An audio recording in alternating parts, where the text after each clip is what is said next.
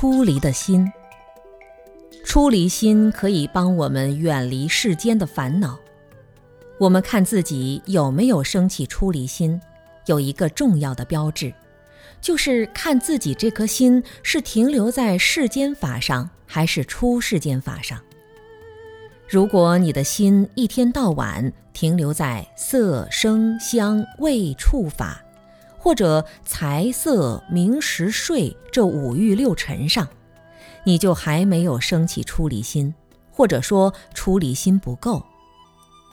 我们先要认识到，凡夫心一直所贪求的只是一个虚幻的世界，而且永远不能得到满足。如果认识不到这一点，你就会说：“哎呀，人生还是蛮好的。”这样，你的出离心就永远建立不起来。有一点可以肯定，我们是有烦恼的，大家心里都会有烦恼、痛苦和无明。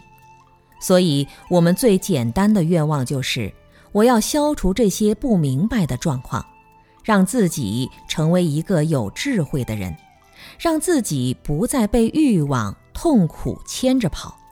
让自己比现在更好一点，这种愿望也是一种出离心的体现，出离局限和狭隘，出离不安、不顺畅的身心状态。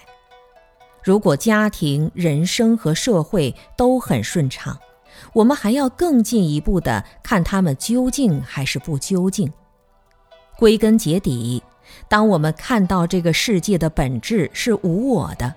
欲望就不会牵制我们了，因为欲望而带来的痛苦就会消失。大部分的人懈怠放逸时，会伴随着另外的欲望，比如说冬天早上很冷，躺在被窝里面很舒服，不想起来，这是你有想躲在被窝里的欲望。